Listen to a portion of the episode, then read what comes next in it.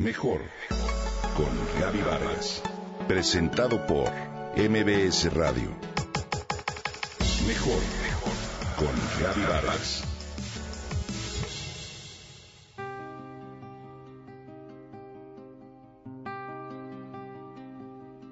Seguramente la recuerdas como la niña fotografiada por Huyn Kong-ut, un 8 de junio de 1972, la más conocida de la guerra de Vietnam. Cuando un avión norteamericano bombardeó con napalm la población de Trang Bang. Te hablo de esta niña que se llama Fan Tin Kim Phuc, hoy una conocida activista por la paz, también conocida como Kim Phuc, que hoy preside la Fundación Kim Phuc, dedicada precisamente a ayudar a niños víctimas de la guerra. El concepto de la Kim Foundation International es ayudar a curar heridas sufridas por niños inocentes, así como devolver esperanza y felicidad a sus vidas al ofrecerles asistencia médica y psicológica. Hoy te cuento parte de su historia. Kim nació el 2 de abril de 1963 en Trang Bang, Vietnam del Sur. Luego de que el avión norteamericano bombardeara su población, Kim corrió, sus ropas habían sido consumidas por las llamas. Alguien les ordenó que salieran del templo y salió y corrió junto con sus primos. Sintió un enorme calor. Eran los efectos del napalm estadounidense, una gasolina gelatinosa que arde lentamente. El fotógrafo que inmortalizó su imagen la llevó al hospital de Saigón. El napalm es el dolor más terrible que se pueda imaginar. El agua hierve a 100 grados Celsius, el napalm genera temperaturas de 800 a 1200 grados centígrados, describe Kim. Nadie esperaba que la pequeña sobreviviera. Tenía quemaduras de tercer grado en la mitad de su cuerpo. Los médicos del hospital pensaron que moriría debido a la gravedad de sus heridas, por lo que la llevaron a un cuarto aparte. Sus padres la encontraron tres días más tarde.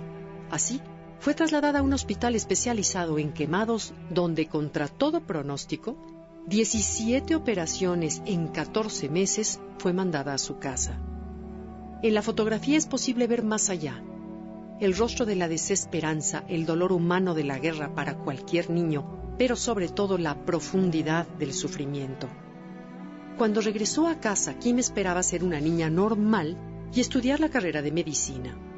Pero el gobierno vietnamita la obligó a dejar la escuela por considerarla un símbolo nacional de la guerra. De hecho, la influencia de la fotografía que le tomara Nick fue tal que incluso fue considerada un freno de la guerra de Vietnam.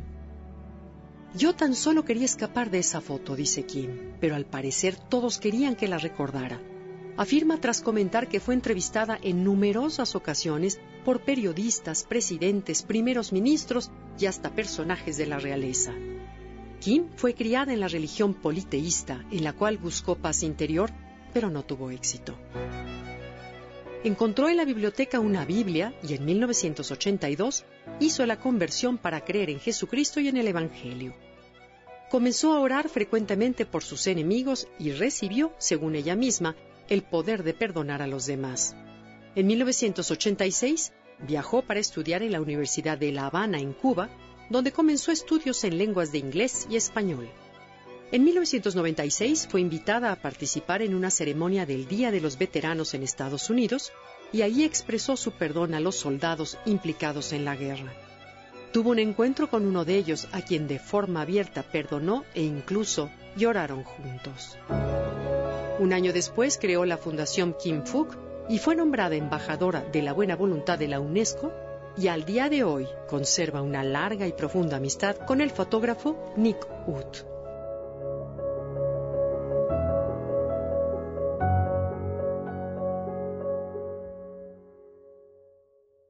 Comenta y comparte a través de Twitter. Gaby-Vargas. Mejor, mejor con Gaby Vargas presentado por MBS Radio.